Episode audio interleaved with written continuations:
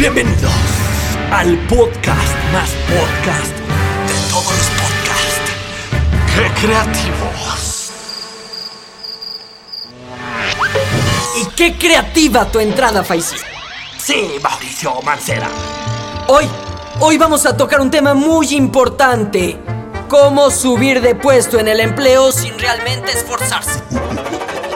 Sí, porque los consejos son importantes. Porque tú los mereces saber. Esto es... ¡Qué creativos!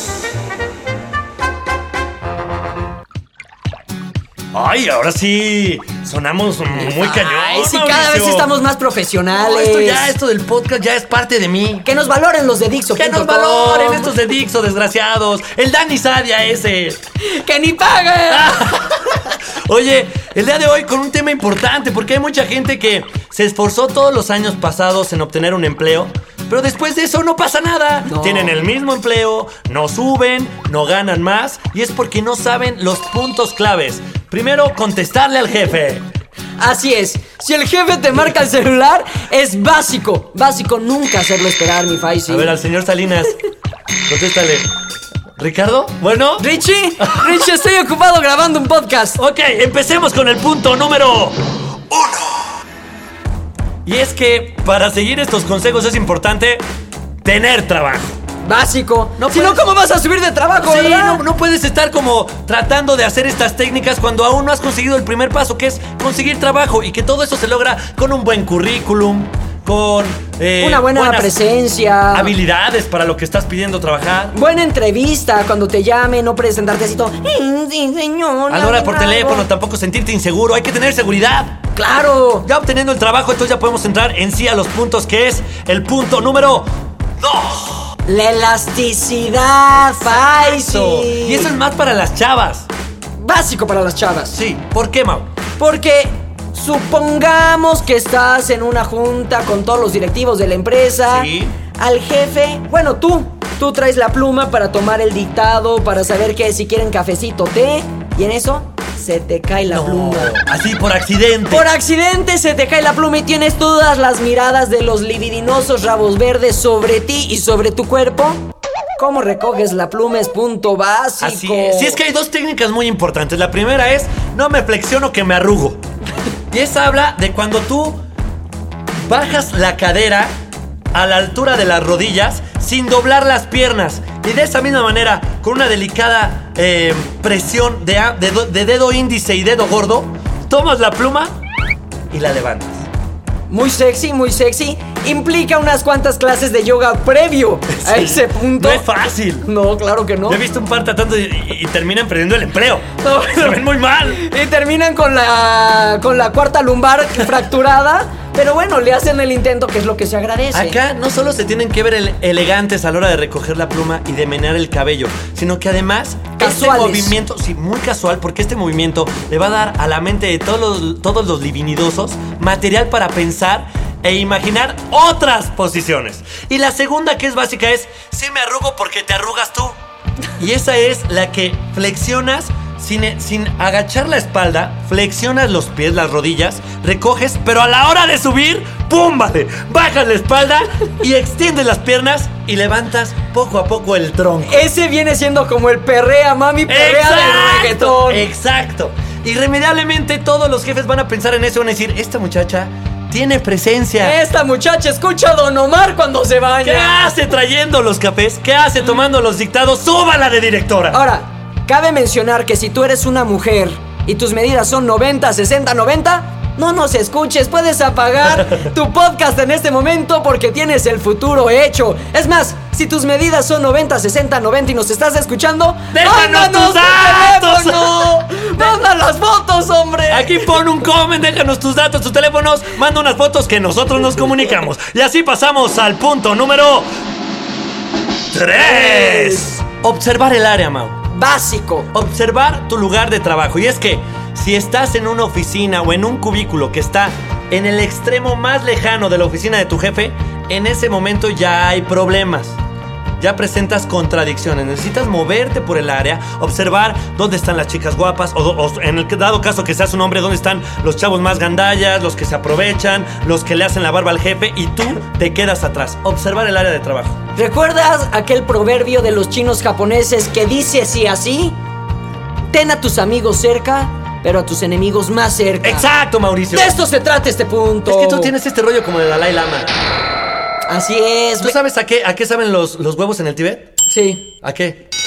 Faisy. Según los lamas, saben este, di- diferente. Algunos salados, algunos más dulces. Según los lamas. Ay, Faisy. Ya sabes que os dan información. Bueno, es importante. Dato cultural con Faisy Reito, gracias. Gracias. Es importante que reconozcan el lugar, que observen el lugar. Que huelan el miedo de sus contrincantes. Exacto, que los vean llegar y en ese momento se les ponga la piel chinita del miedo. Eso, que cuando tú vas por el café y alguien más se paró, sepan que la primera copa, la primera taza es para ti. Que si quedan dos sobrecitos de azúcar, esos van a ser para ti, porque Eso. se lo vas a llevar al jefe de jefes.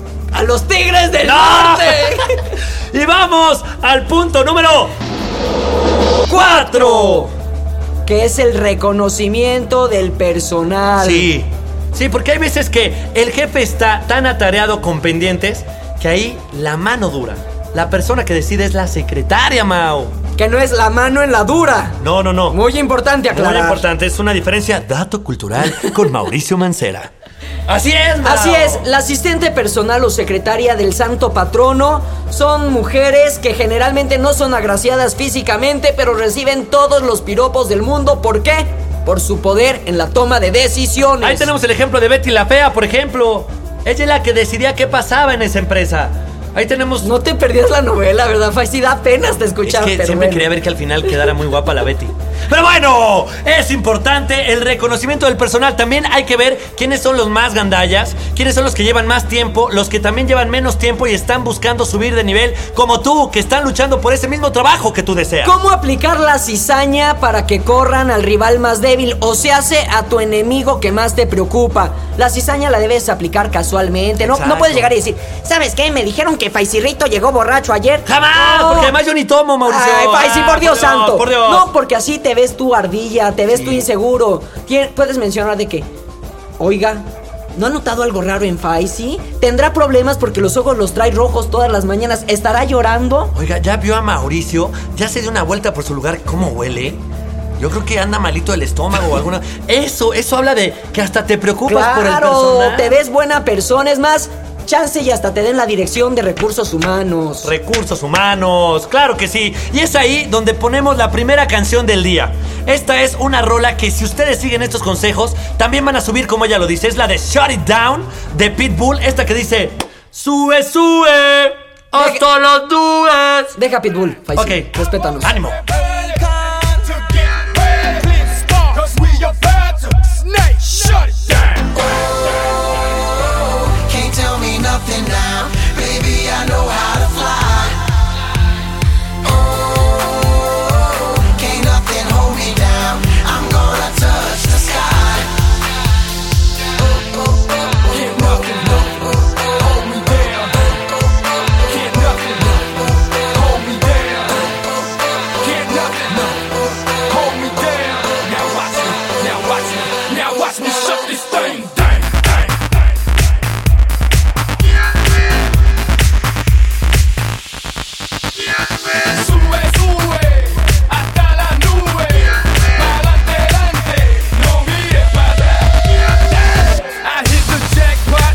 Chit chit chit chit chit chit chit ching. Real chicos do